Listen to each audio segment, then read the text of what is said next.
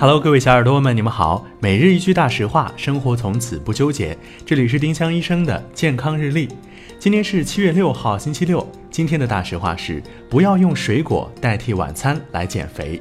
用水果代替晚餐确实能减少摄入的热量，但长期这样吃可能会导致营养不良，而且饮食一旦恢复正常，体重很容易就会反弹。